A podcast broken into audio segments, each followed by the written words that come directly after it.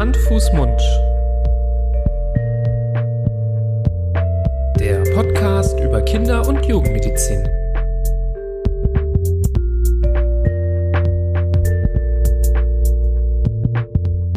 So, ihr Lieben, herzlich willkommen. Hi, Florian. Grüß Gott, hi mit Nibras. Hast du gerade Mibras gesagt? Mit, hi, Mit M? hi, mein lieber Nibras. Daraus wurde Hi Mibras. Ja, das ist okay. Wenn das, Das aus. ist ähm, verbales Stenografieren sozusagen. Kennst du es nicht? Auch Nuscheln genannt. Irgendwie glaube ich, du, ja, das kenne ich. Das kenne ich. Und wenn das so gut gemeintes Nuscheln ist, wie du das äh, gemacht hast, dann darf man mich auch mal mi einmal kurz Mibras nennen. Das ist in Ordnung. Das ist in Ordnung. Das ist schön. Ja, herzlich willkommen zu einer neuen Folge Hand, Fuß, Mund, ähm, euren hoffentlich Vertrauenspodcast zum Thema Kinder- und Jugendmedizin, wo wir rundum aus der Kinder- und Jugendmedizin Themen erwählen und ähm, drüber quatschen, mal zu zweit mit dir, Florian, mir, Nibras. Wir sind Kinderärzte aus Düsseldorf und ja, hin und wieder ähm, haben wir auch eine spannende Spezialfolge, so wie das heute ist, lieber Florian, in der wir einen Interviewgast oder Gästin einladen. Und ähm, genauso ist das heute. Wollen wir schon verraten, wer es ist? Hau raus. Hau raus. Raus damit. Wir haben heute den lieben Kurt Neubersch zu Gast. Hallo Kurt. Ja, hallo ihr Lieben. Hi Kurt. Hallo. Du bist Psychologe. Genau, und Psychotherapeut oder psychologischer Psychotherapeut. Genau. Und du bist, du bist nicht nur ähm, das, sondern du bist auch, was Podcasts angeht, kein unbeschriebenes Blatt, sondern ähm, da bist du uns auch einiges voraus, denn du bist auch schon länger im Podcast-Geschäft mit dem Podcast Psycho trifft Coach. Genau. Ähm, erzähl doch mal ganz kurz noch mal einmal, wer du bist Mhm. Ähm, und was dieser Podcast eigentlich ist, den du da machst und mit wem du das machst. Mhm. Sehr gerne. Also ja, also ich bin Psychologe und psychologischer Psychotherapeut. Ich bin sogar auch noch examinierter Krankenpfleger, kommt auch noch hinzu. Also ich kenne auch die somatische Seite, habe auch in einem somatischen Haus gearbeitet. Vielleicht frage ich, was du nicht bist. Also, gute Frage. Weiß ich, eine Frau. genau, ne? Immerhin. Ja, richtig.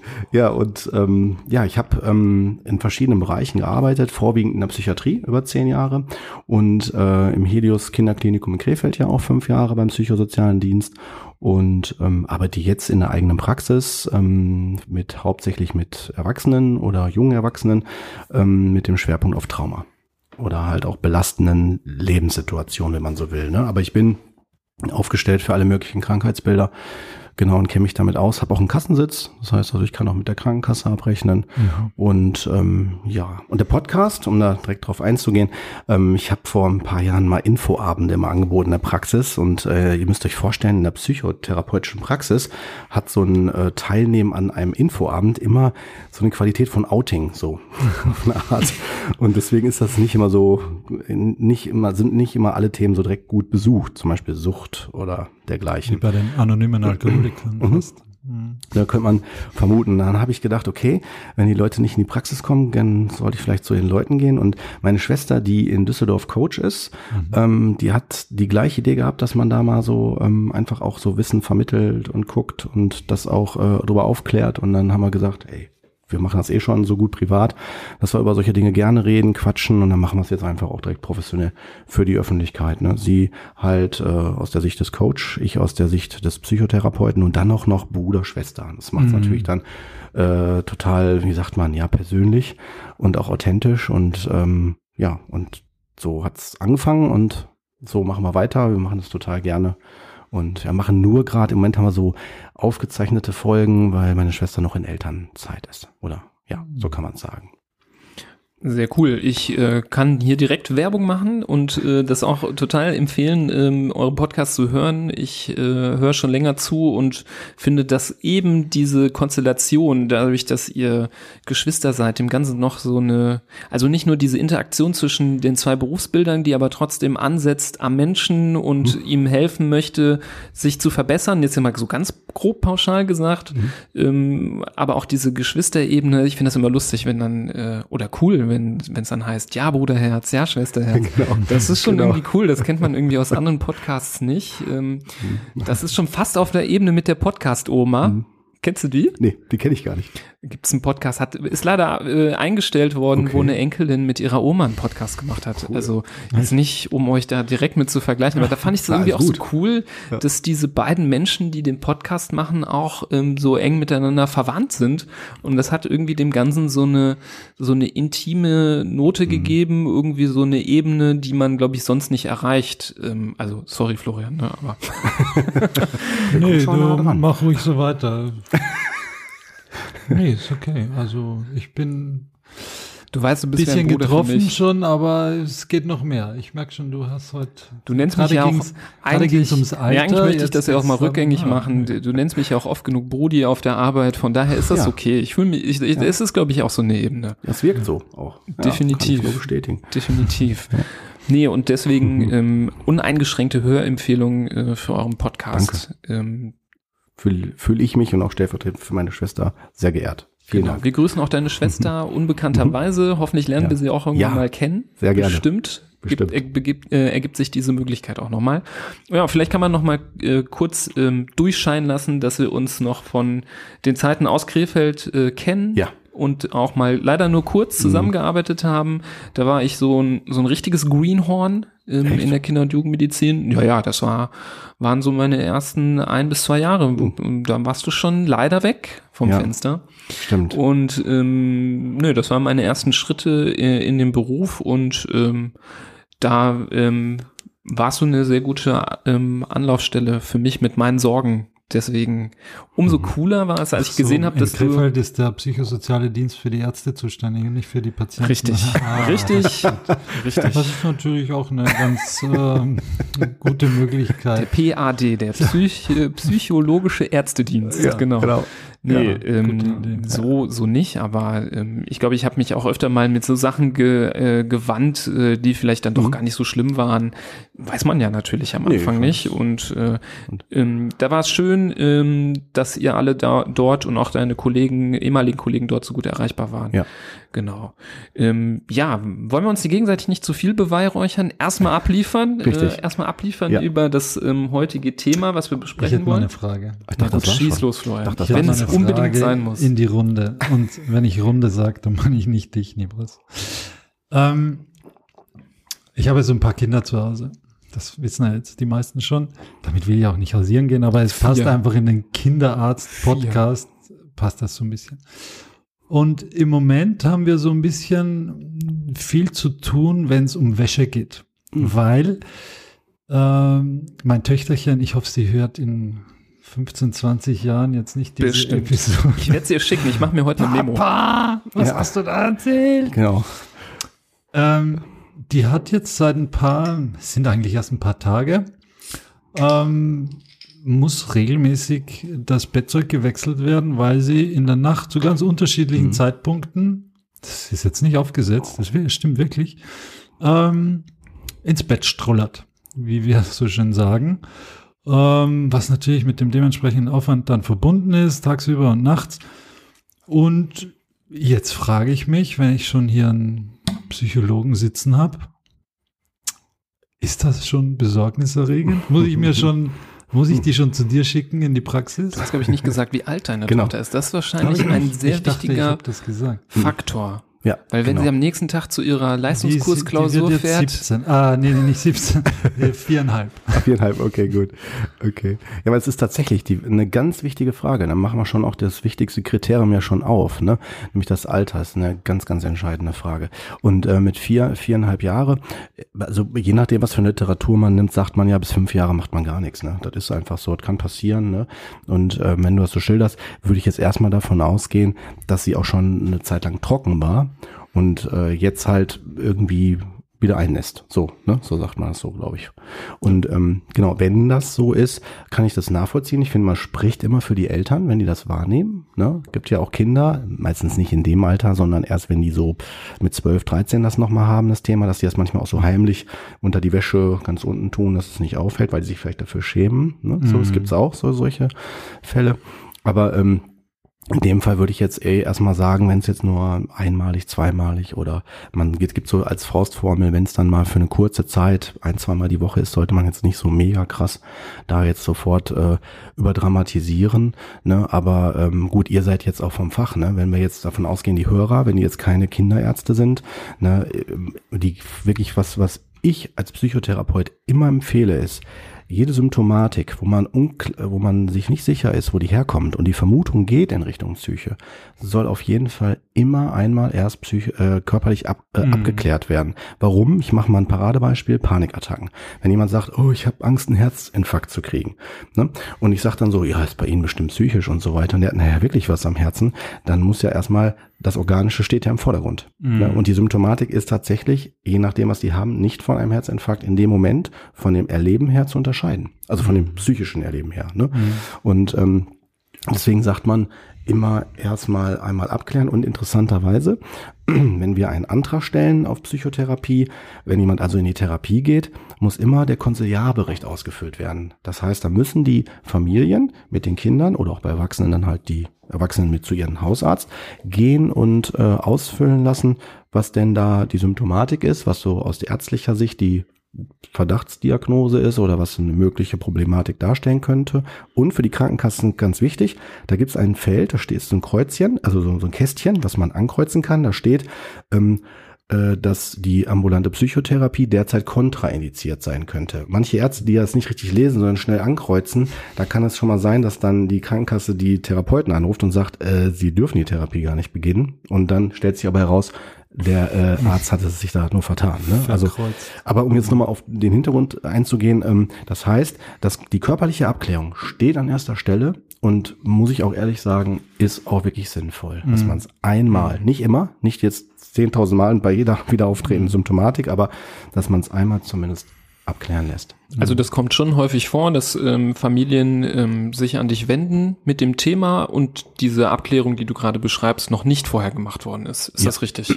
Ja, ähm, gerade beim Einnässen äh, wäre ich ein bisschen vorsichtiger. Also es gibt andere Krankheitsbilder, wo ich sagen würde, auf jeden Fall. Die sind vielleicht schon seit anderthalb, zwei Jahren schon unterwegs on Tour. Ne? Also mhm. bei irgendwie Schmerzen, Bauchschmerzen oder dergleichen. Das, das habe ich selbst in der Kinderklinik war das ja so. Dann haben die ja schon meistens vier, fünf Ärzte durch. Also so von dem, bevor ich dann ins Spiel komme. Ne? Mhm. Ähm, und äh, aber bei Einnässen muss das gar nicht sein. Da erlebe ich das auch eher so, dass ähm, ich jetzt als hauptsächlich Erwachsenentherapeut ein Elternteil mich anspricht, so wie du es auch gerade gemacht hast, ne, und dann gefragt wird, wie ist das eigentlich, meine Tochter hat das und das, und dann werde ich hellhörig und ähm, empf empfehle das dann, ne, mm. zum Arzt zu gehen oder dass die mal zu mir kommt und äh, wobei ich immer erst in zweiter oder dritter, äh, im dritten Schritt erst äh, dazugeholt werde. Ne? Weil mhm. wenn organisch was gefunden wird, mhm. ähm, bin ich nur noch dann interessant als Begleitung, wenn es um so eine, ich sag mal, so eine Krankheitsverarbeitung geht. Also wenn, wenn das Kind Angst hat oder Sorge mhm. hat oder sich schämt, dann kann man nochmal vielleicht unterstützen oder, oder so, ne? wenn es mhm. notwendig ist.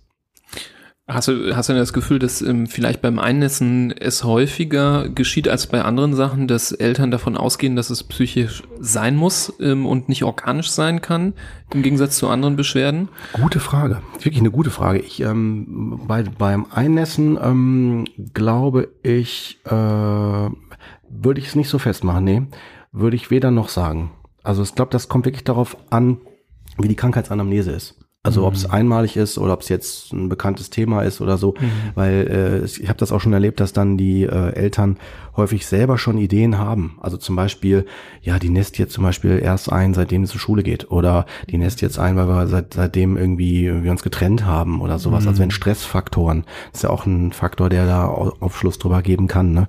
Mhm. Ähm, dann halt hinzukommt. Oder wenn wirkliche Erkrankungen bekannt sind, wie zum Beispiel nach ähm, Gewalterfahrung oder irgendwas anderes Traumatisches oder sexueller Missbrauch oder andere Dinge, ne? wenn da mhm. solche Phänomene sind, dann geht man davon aus, dass solche Symptome, ähm, wenn sie auftreten, da damit einen, ähm, einen Zusammenhang haben. Aber selbst da würde ich immer empfehlen, trotzdem bitte einmal abklären lassen. Man kann auch Läuse und Flöhe haben. Hm. Wisst ihr, wie ich meine?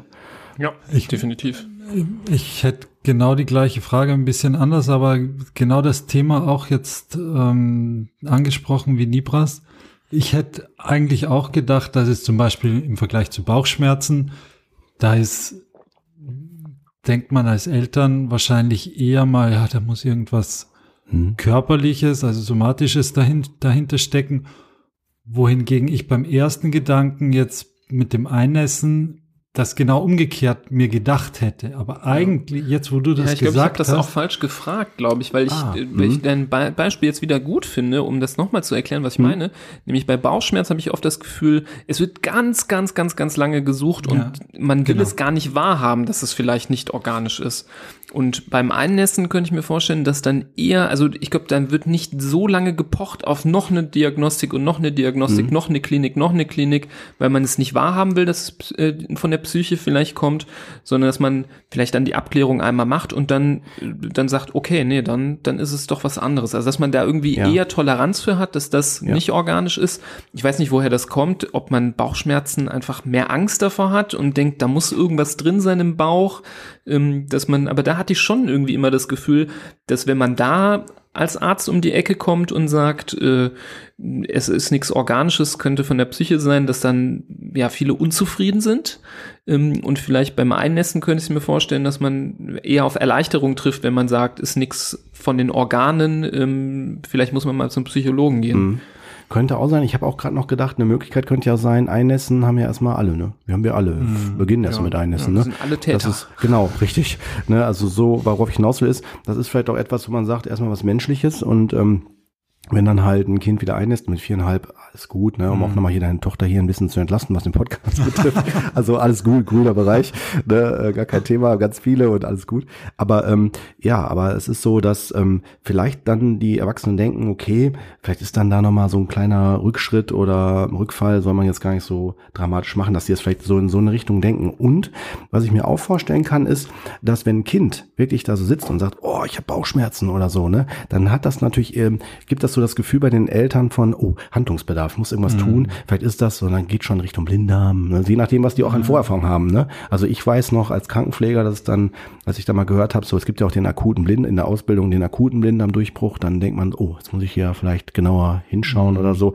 Als Laie äh, kann ich mir vorstellen, dass dann, ein Kind da so sitzt, so, oh, dass das mehr so auf schnelle Intervention hinweist. Ne? So. Es ist halt auch ein ganz anderes Themengebiet oder eine ganz andere Breite des Ja. Themas. So Bauchschmerzen, wenn du dir jetzt vorstellst, ich, mir tut der Bauch weh, da gibt es ungefähr jetzt auch für den Laien wahrscheinlich in der Sekunde zehn verschiedene Dinge, wo er sagen kann, das kann Bauchschmerzen machen.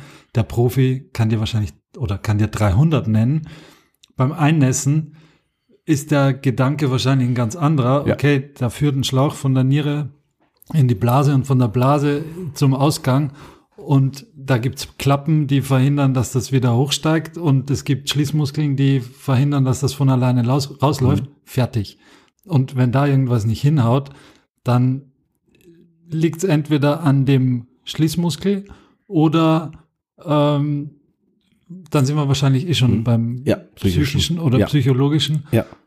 Aber ich meine, Nibras und ich, wir, uns ist ja der Mund offen gestanden, wie viele Möglichkeiten oder Ursachen es gibt, körperlicherseits. Wenn wir das jetzt alles aufzählen würden, würden wären wir schon eine Stunde unterwegs hier in dem Podcast. Das machen wir natürlich nicht. Aber die, die körperlichen Ursachen dafür, die, das ist ja fast unüberschaubar. Das ist ja unglaublich. Ja.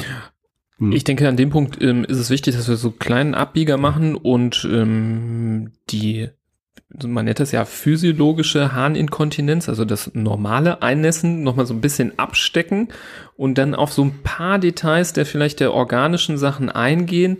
Ähm, du sagst es richtig, es ist ein riesiges Thema, ähm, nur damit ihr euch das vorstellen könnt, also die Leitlinie, nach der wir Ärzte uns richten müssen zu dem Thema, haben wir gerade auch nochmal hier uns äh, ähm, geöffnet, um da nochmal drin zu stöbern, hat 120 Seiten, also das ist äh, ein Roman, äh, den man, wo man auch Zeit mitbringen muss, um zu lesen, ähm, weil es wirklich ein so komplexes Thema ist. Und das zeigt, dass es sehr verzahnt ist zwischen verschiedenen Disziplinen und ähm, ähm, Psychologen und Psychiater spielen auch eine große Rolle ähm, dabei, aber es sind tatsächlich auch manchmal die Organe kommen, aber erstmal zu den normalen Fakten. Also wann ist es überhaupt ähm, normal? Wir haben ja gesagt, äh, wenn wir ganz klein sind, sprich Säugling und ähm, im kleinsten Kleinkindalter, dann essen wir alle ein. Das ist ja total klar, äh, sonst äh, gäbe es keine Pampers und die würden pleite gehen. Also das ist, äh, das ist was ganz Normales. Das wollen wir nicht. Wir nässen nicht nur ein, wir stuhlen auch ein. Also die Kontinenz ähm, sowohl von Urin als auch vom, vom Stuhl ist halt nicht vorhanden und die entwickelt sich erst mit der Zeit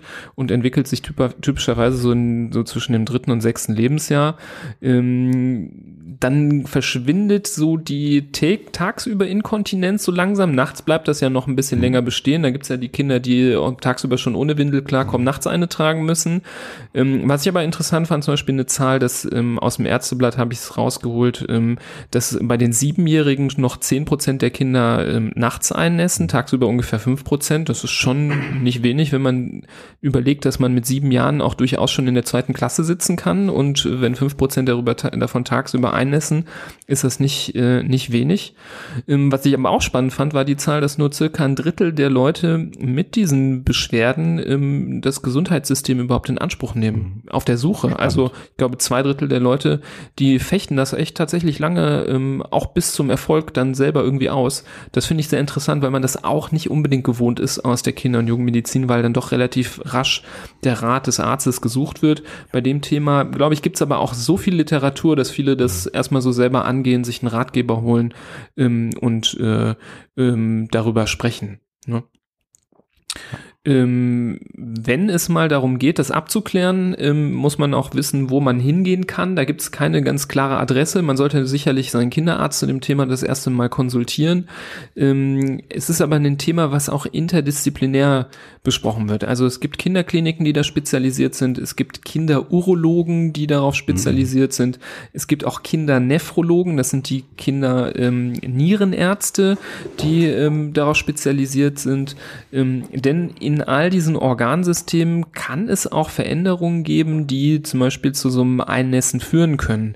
Ähm, ich nenne mal so ein paar Beispiele, die sind aber alle ziemlich selten. Es gibt zum Beispiel auch ähm, doppel an, angelegte Nieren zum Beispiel. Das können bei Mädchen vor allem ähm, zum so, so einem Herausträufeln von Urin den ganzen Tag überführen. Es können auch Fehlbildungen der ableitenden Harnwege sein.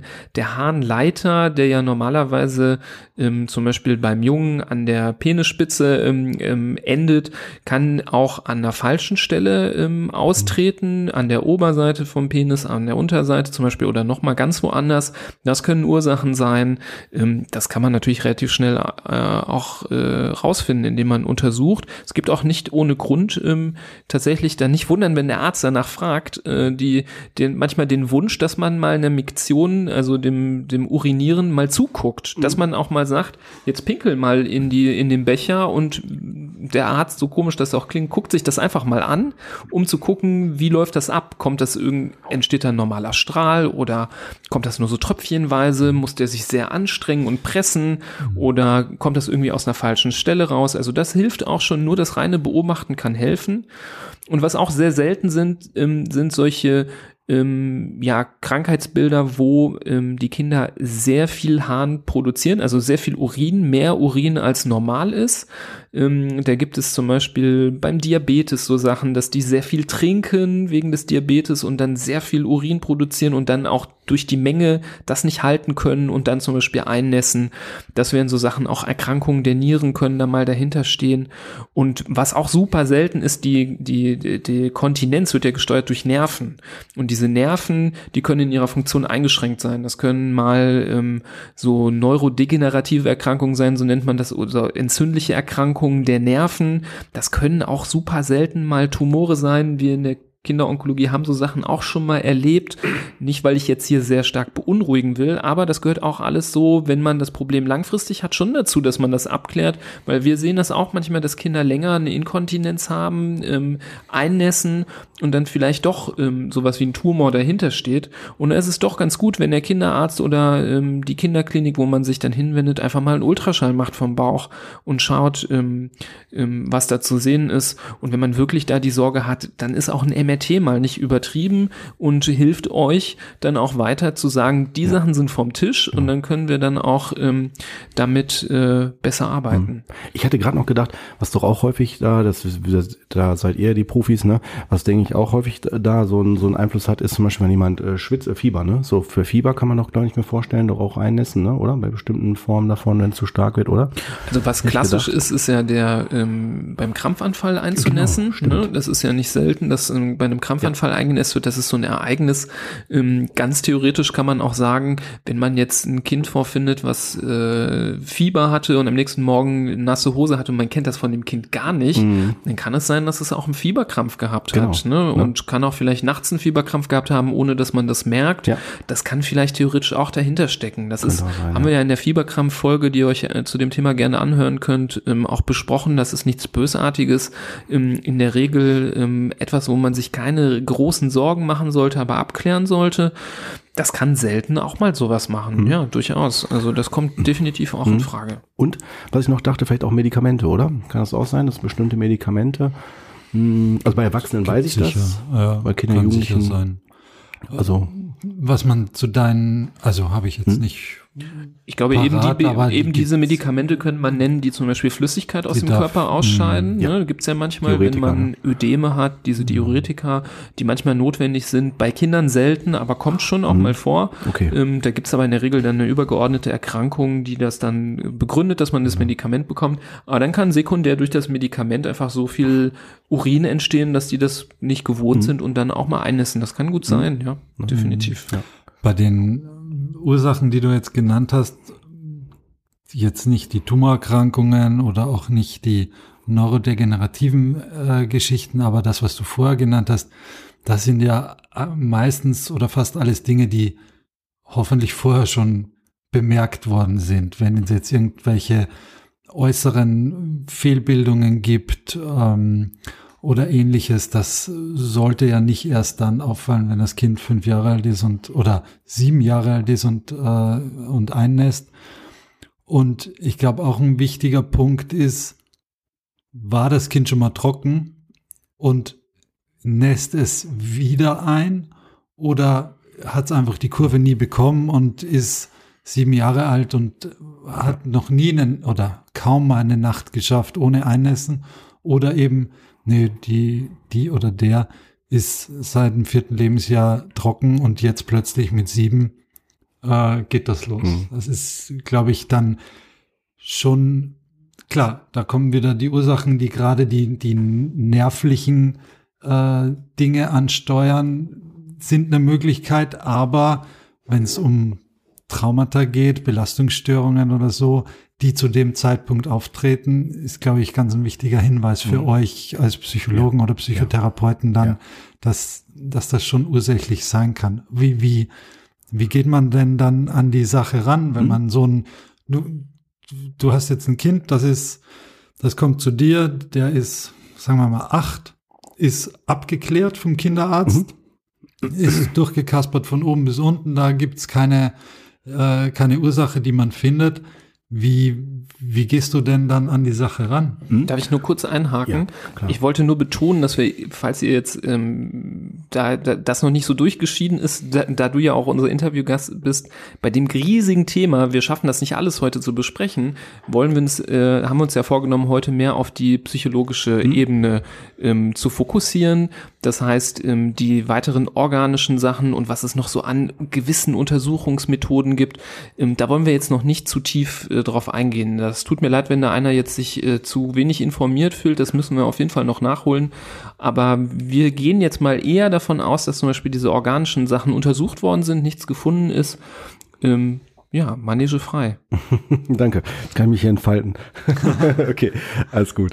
Ja, also ähm, tatsächlich ein guter Psychotherapeut, äh, wovon ich ausgehe, dass es die meisten, vielleicht auch alle, hoffentlich dann sind, würde ähm, würde erstmal eine gute Anamnese machen. Trotzdem, also neben der äh, organischen geht es ja auch darum, dass der Psychologe ein Gefühl dafür kriegt, wie ist die Interaktion, also zwischen Mutter, Vater, Kind, wenn Geschwister sind und so weiter. Warum? Weil, nehmen wir mal ein klassisches Beispiel, die Mutter hat schon selber nicht gelernt, richtig immer zur Toilette zu gehen. Die sitzt da am Tisch, wird unruhig, wippt und so und die denkt so, was passiert denn da? Und die sagt sich so, ah, gleich erst auf Toilette, ich muss erst noch das und das machen. Mhm. Ja, so, Kind sieht das, lernt es vielleicht davon. Also so, da bin ich jetzt schon im klassischen verhaltenstherapeutischen Kontext. Und für die Hörer, ähm, das vielleicht kurz zu erklären, die Verhaltenstherapeutisch, der verhaltenstherapeutische Blickwinkel ist immer der Fokus auf hier und jetzt, auf das Verhalten. Und man guckt, was führt ähm, von der Situation aus zu dem entsprechenden Verhalten. Und ähm, das wird analysiert, wird genau besprochen. Man versucht dann dieses Verhalten gezielt zu verändern. Und wenn ich also sehe, das Kind ähm, äh, vielleicht kennt der eine oder andere Hörer das sogar auch schon, so steht dann selber schon so ein bisschen verklemmt da oder packt sich dann so vielleicht so an den Penis oder so hier unten hin oder so, aber geht nicht auf Toilette. Ne, dann sagen mhm. das häufig dann die Eltern, aber muss du nicht mal, willst du nicht mal eben gehen oder so. Ne, und dann sagt dann meistens das Kind, nee, nee, nee, nee, je nachdem wie alt es ist. Ne? Mhm. Und dann ist es dann, merkt das Kind das dann vielleicht dann ganz plötzlich, rennt ganz schnell hin und dann hat es vielleicht nicht mehr rechtzeitig geschafft. Mhm. Also dieses Feintuning für ich muss jetzt oder so ist dann noch nicht da. Und das mhm. kann verschiedene Gründe haben.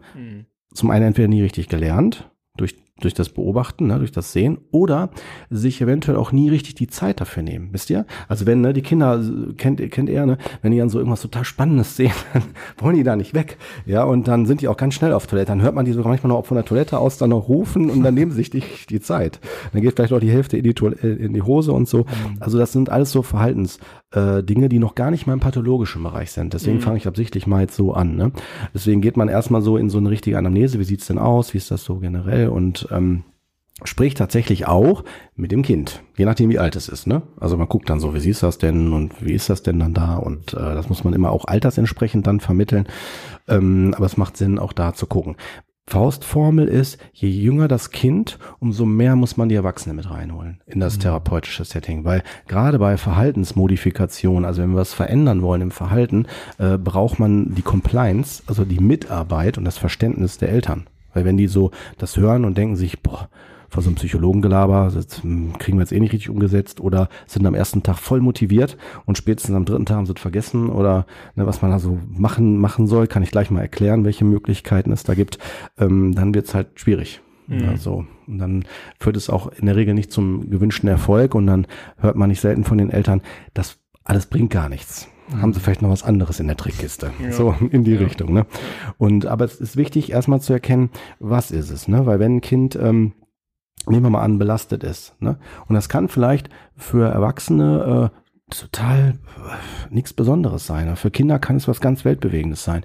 Kann zum Beispiel sein, dass irgendwie, ähm, ich versuche mal jetzt irgendwas zu kreieren. Ich, aus, aus, aus der Praxis wüsste ich jetzt keinen Fall, aber ich weiß, dass es so Phänomene auch beim Einnässen gibt.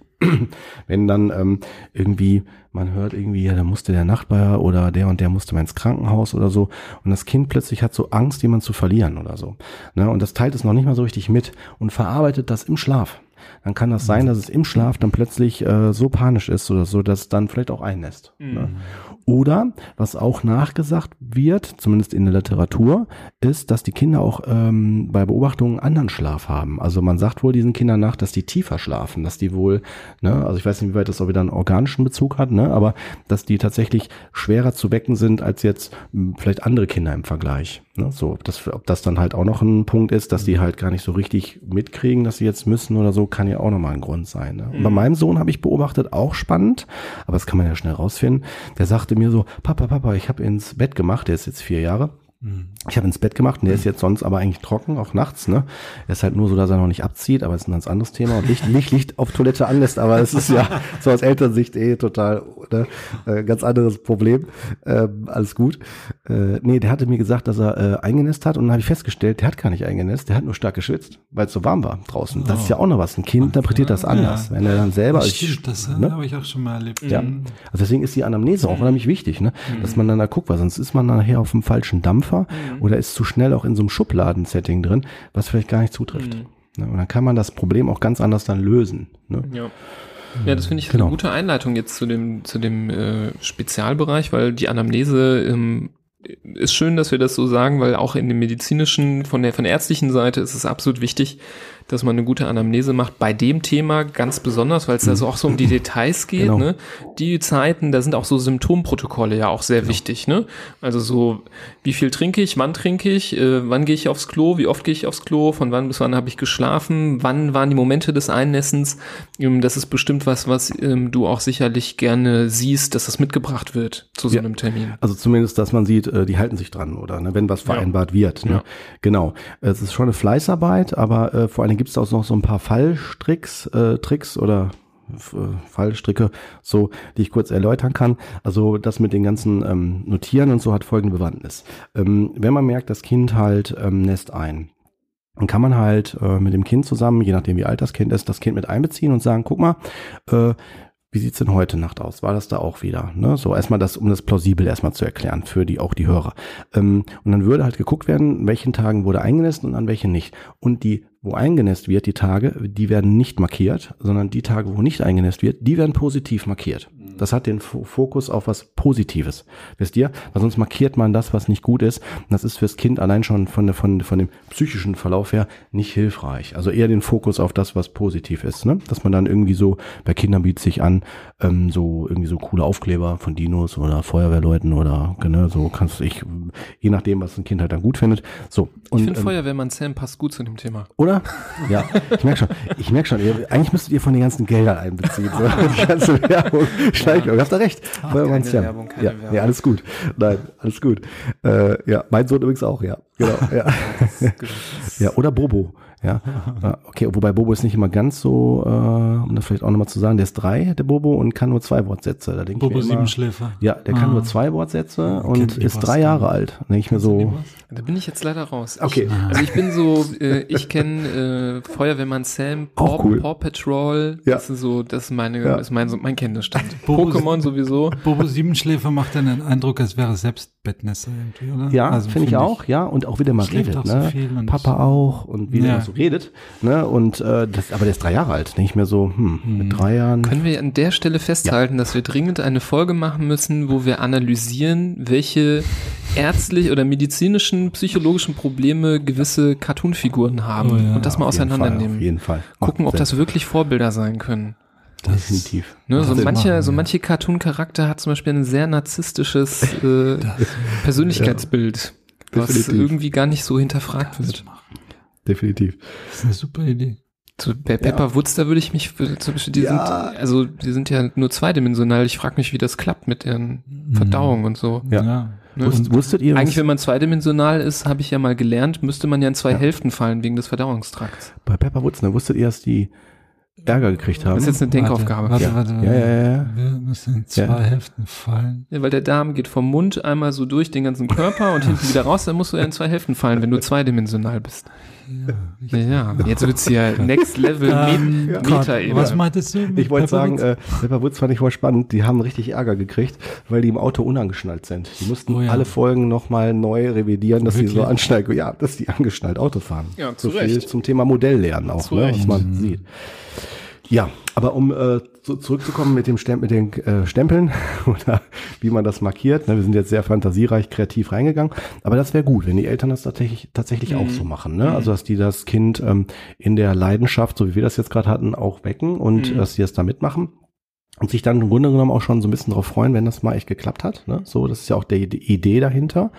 Und ähm, was man machen kann, es verschiedene Dinge. Das eine ist, also so ein bisschen auf dem Low-Level wäre äh, so ein bisschen wie Toilettentraining. Also das heißt, gucken eher vorwiegend tagsüber und abends dann weniger trinken. Also muss trotzdem natürlich auch je nach äh, Witterungsverhältnissen sowieso sollen die Kinder auch weiter trinken, aber dass die Hauptmenge eher tagsüber ist und nicht zur Nacht.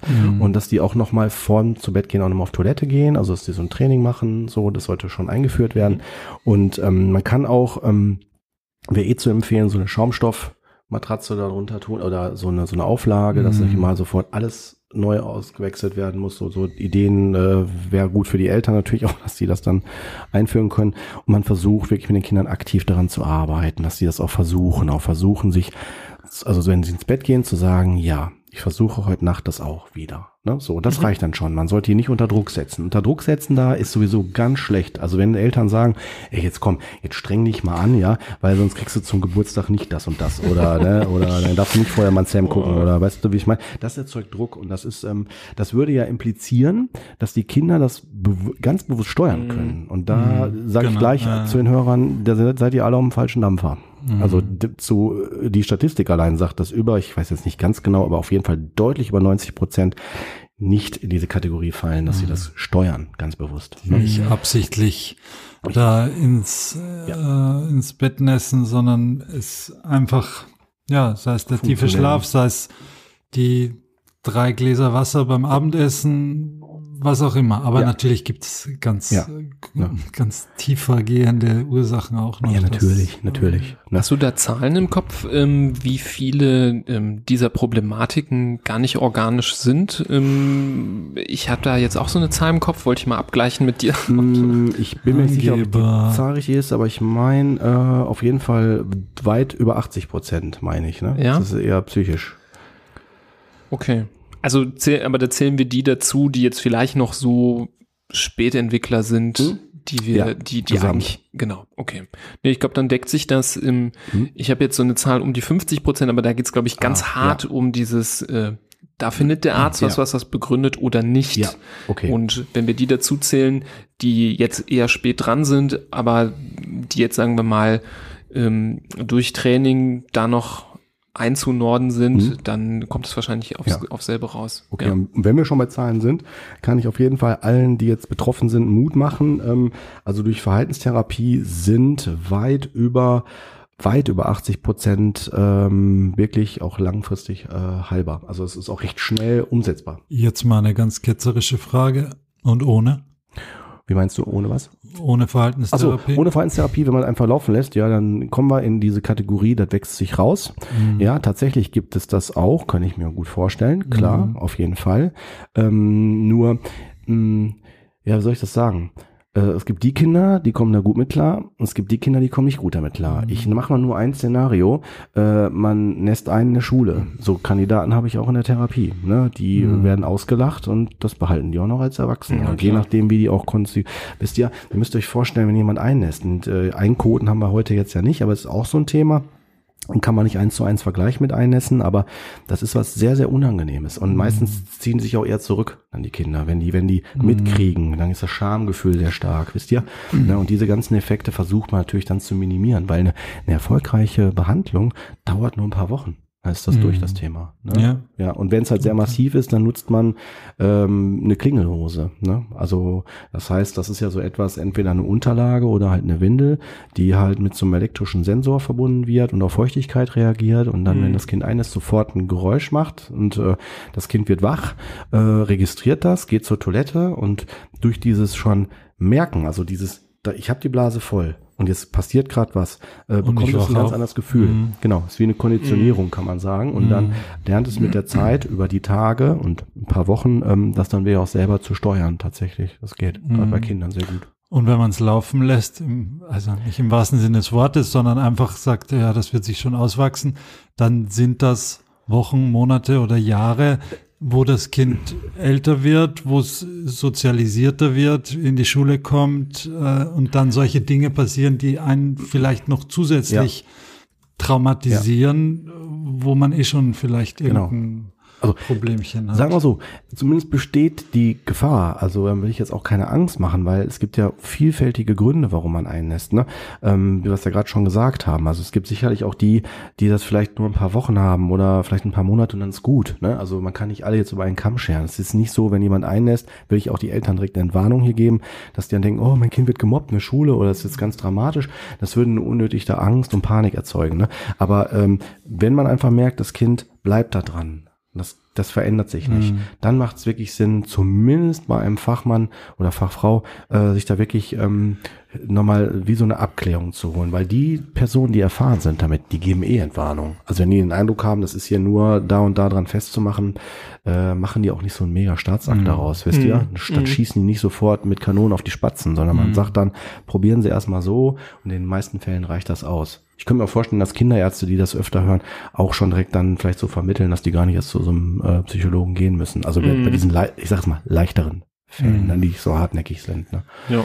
Genau. Das ist sicherlich ein häufiges Thema in der Kinderarztpraxis und da gibt es bestimmt sehr viele Kinderärzte, die da schon gute Strategien haben ähm, und das gut auffangen können und dann vielleicht äh, einen großen Prozentsatz dann selber geregelt kriegen ähm, durch Aufklärung, durch äh, geduldige Gespräche mit Familie und äh, auch vor allem mit dem Kind, wenn es das schon versteht. Ja. Genau.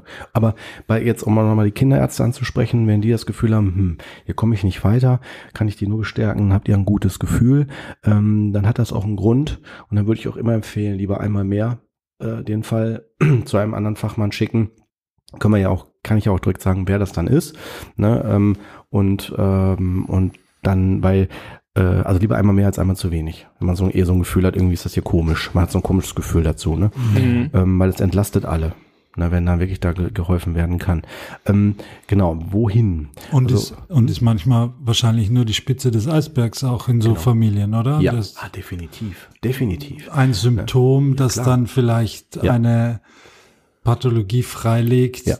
wo es um ganz andere Dinge Ja. noch geht. Werde ich euch gerne nennen, auch gleich Mhm. noch. Ne? Also es ist so, wenn jetzt jemand, äh, die Frage jetzt, wo schicke ich denn das Kind hin? Ne? Also in erster Linie würde ich immer sagen, bitte den Kinderarzt, weil der Kinderarzt kennt halt das Kind am allerbesten. Also ist einfach so. Ne? Man so blind zum Psychiater geht oder Psycho Psychotherapeuten, die haben das Kind ja noch nie gesehen. Ne? Die steigen dann vielleicht auch zu schnell oder zu scharf in die Thematik ein, je nachdem, wie die drauf sind. Kurze Begriffsdefinition. Äh, die Kinderpsychiater sind auch, ähm, haben den Fokus mehr auf die körperliche ähm, Erklärungen äh, die, für die psychischen Verhaltensweisen. Also zum Beispiel, die gehen da mehr auf Medikamente ein oder auf mehr so diese äh, harten ähm, Methoden, hart im Sinne von, wo man deutlicher eingreift auf die körperlichen Phänomene.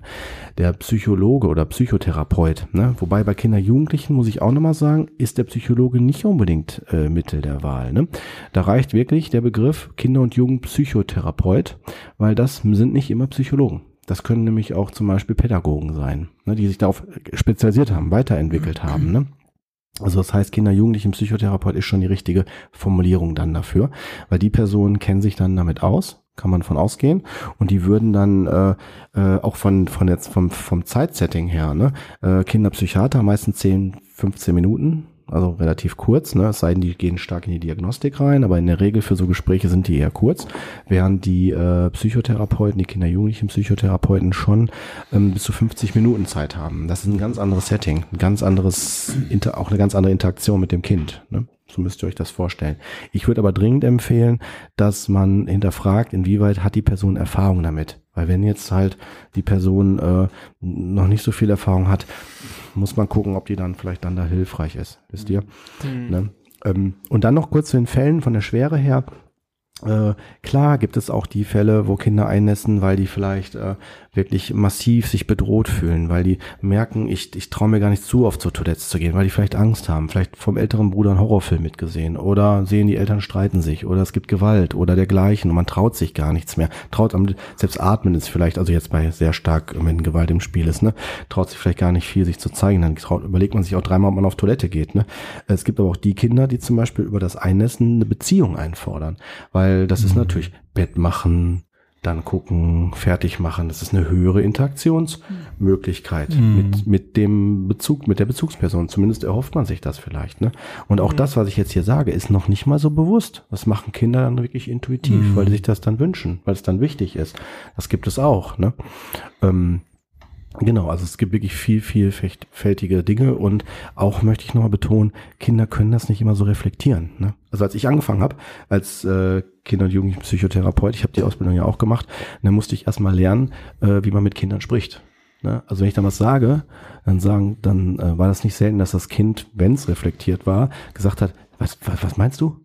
So, was hast du da erzählt? Ne? Ein Erwachsener hätte das wahrscheinlich verstanden, aber ein Kind halt nicht. Ne? Und Mhm. hier möchte ich auch Mut machen in Richtung Eltern, dass halt die Kinder nicht immer sofort wissen, das zu sagen. Ich meine, es gibt auch Erwachsene, die das nicht können. Ne? Ich meine, ich weiß das auch nicht. Wenn man mich fragt, wie geht's dir denn jetzt? Was hast du denn? Ich kann das nicht immer sofort sagen. Also, wisst ihr? Mhm. Ne? Das kann bei Kindern auch nicht. So, warum hast du denn jetzt schon wieder eingenässt? Machst das extra? Wolltest du mich ärgern? Oder irgendwie sowas. Mhm. Ne, das macht ja auch was dann mit der Familie, mit dem Kind. Und das erhöht auch den Druck. Und das kann ein, schon ein Grund sein, warum dann diese Dynamik aufrechterhalten bleibt, wisst ihr? Also dieser Druck, Mhm. Kind geht schon mit Druck zu Bett oder so. Ne? Ja.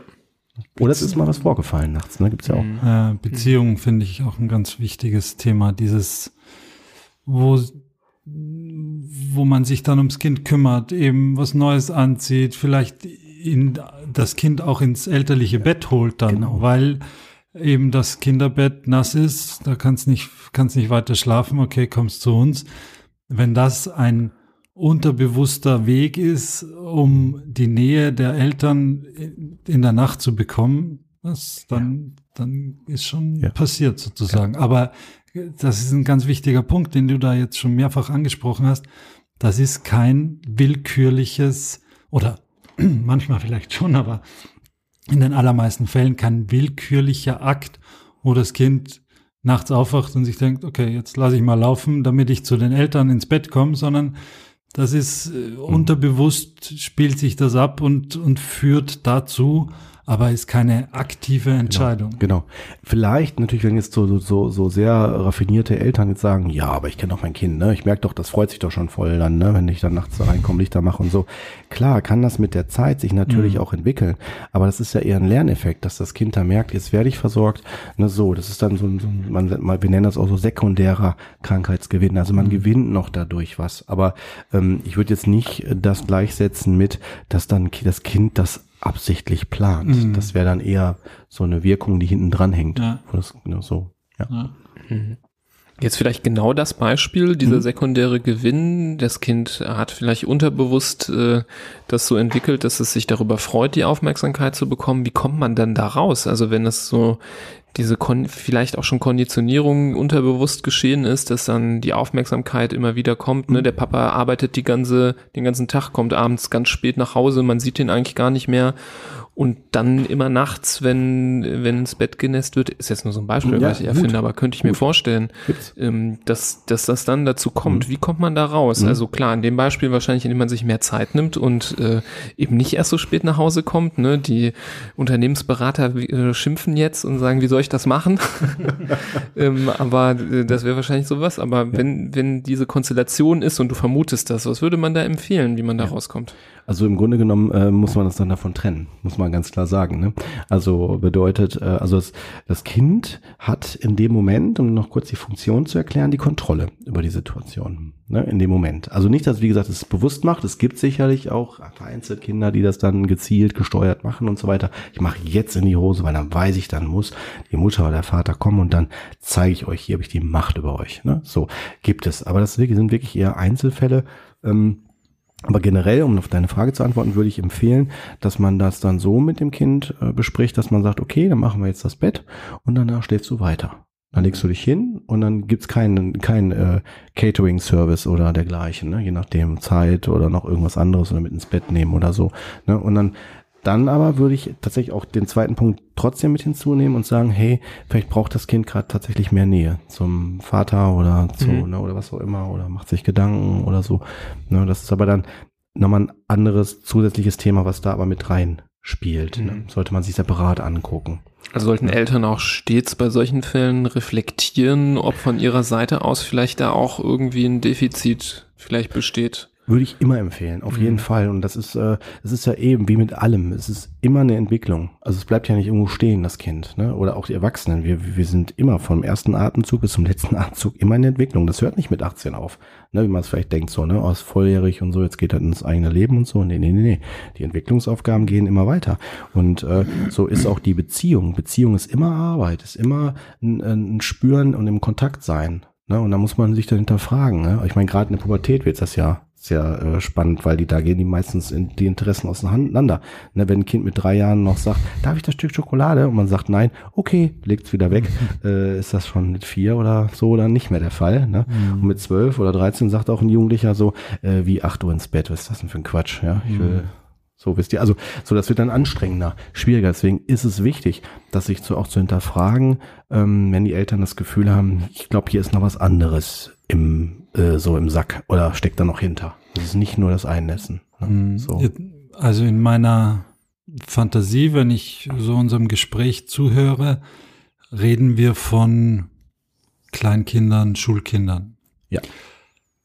Ja. Gibt's das auch bei Jugendlichen? Ja, gibt's auch. Also die wirklich so ein 14-Jähriger oder eine 14-Jährige, die Gibt's. Wo das plötzlich losgeht und Gibt's. Mhm. Gibt's. Bis auch, ähm, ich würde sagen, tatsächlich auch bis sogar, ich meine sogar bis auch 18 oder sowas. Ich weiß jetzt Mhm. keine dokumentierten Fälle bei mir, aber im Jugendalter auf jeden Fall hatte ich auch schon.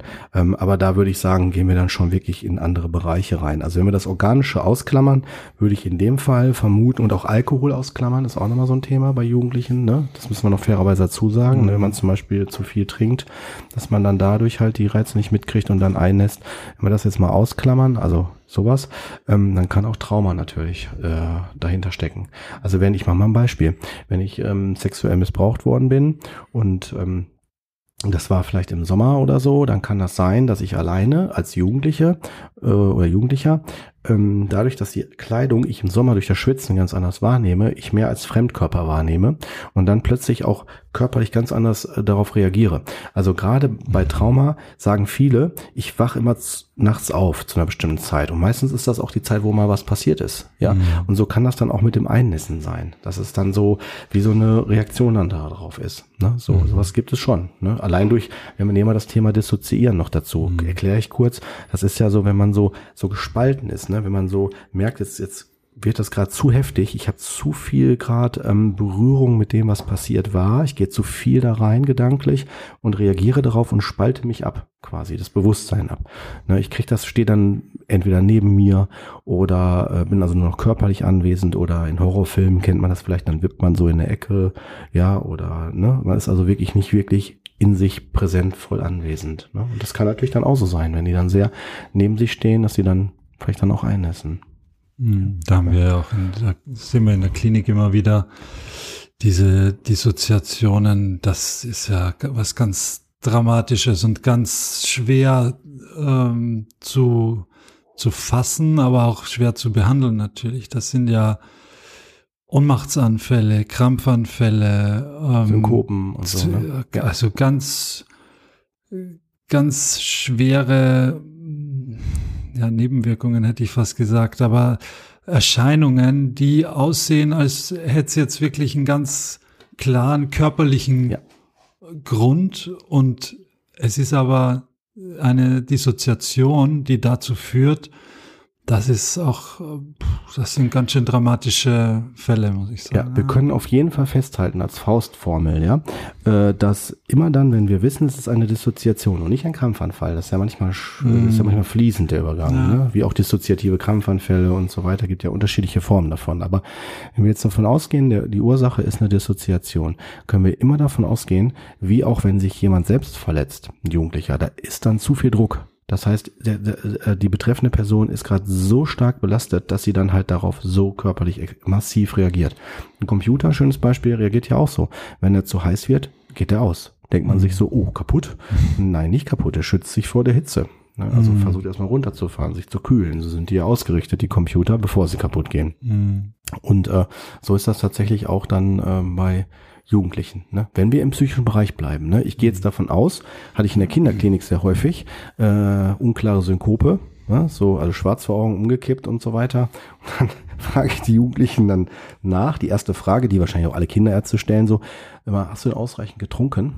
Ne? Und wenn die dann sagen so, nö oder so, dann ja gut, dann dann hat man schon vielleicht einen Auslöser dafür gefunden. Aber wenn wir jetzt diese organischen Sachen alle mal rausnehmen, Mhm. dann stellt sich schnell, stellt sich schnell heraus, finde ich, dass da entweder machen die betreffenden Jugendlichen sich zu viel Druck selber, ja, oder ähm, es ist wirklich was Heftiges passiert, was so immer wieder einschießt zu bestimmten Zeiten. Mhm. Zu viel Druck, äh, kann das auch mal von der Schule sein? Also, dass das auch bei Jugendlichen Ja. mal dazu führen kann, dass die Ja. einnässen?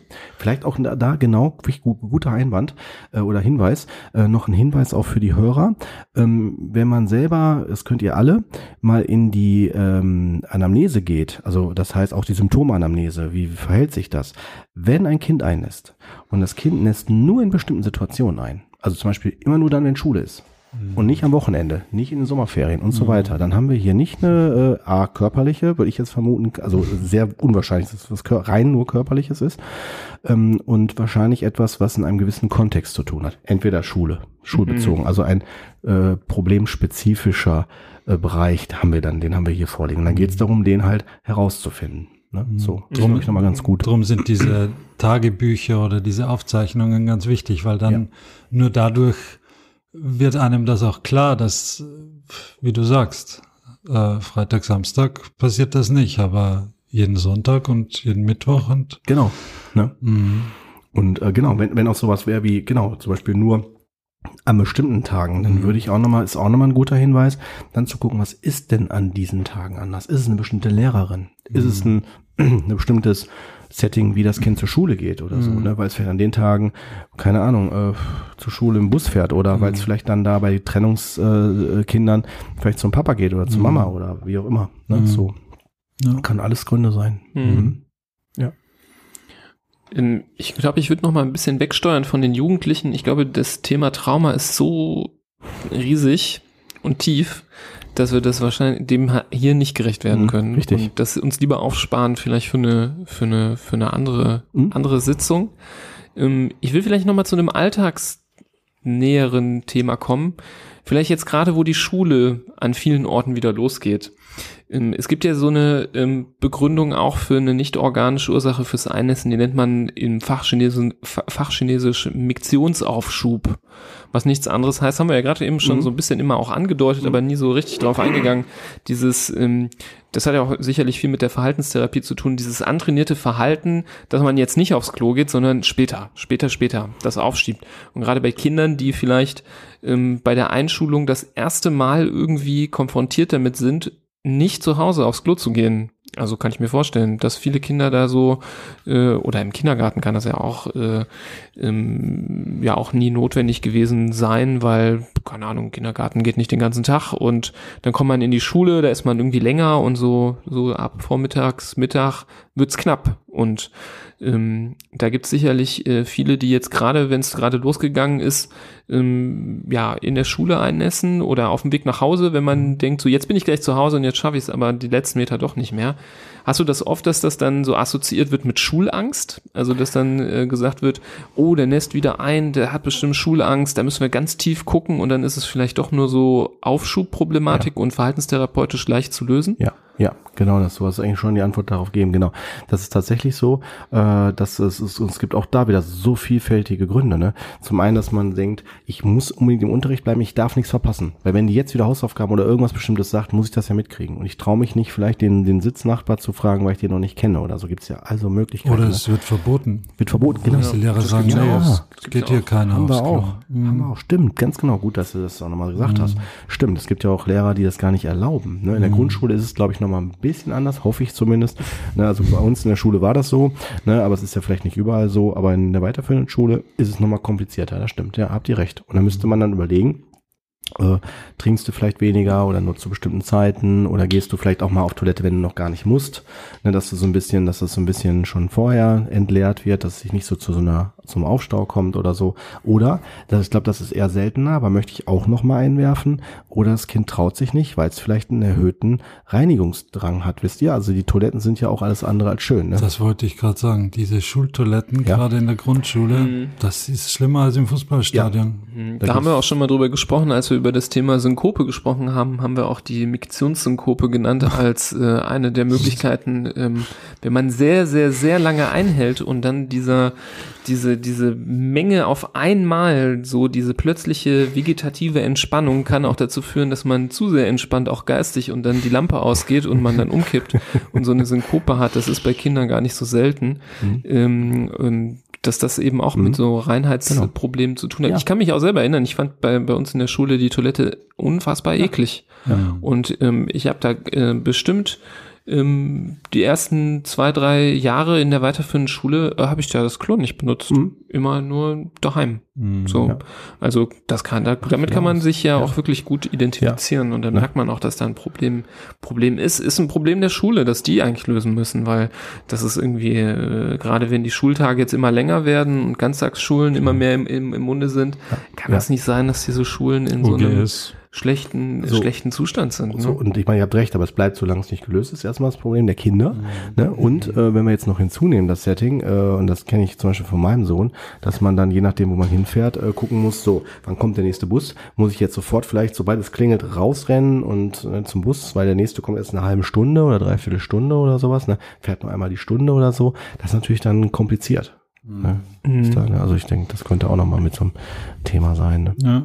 Ja, also solche, genau, aber wie du gerade eingangs schon sagtest, ne, die Lösung ist schon mit direkt dabei gewesen bei deiner Ausführung, ähm, dass man das dann durch, durch eine Kontextklärung äh, dann auch herausfindet recht schnell.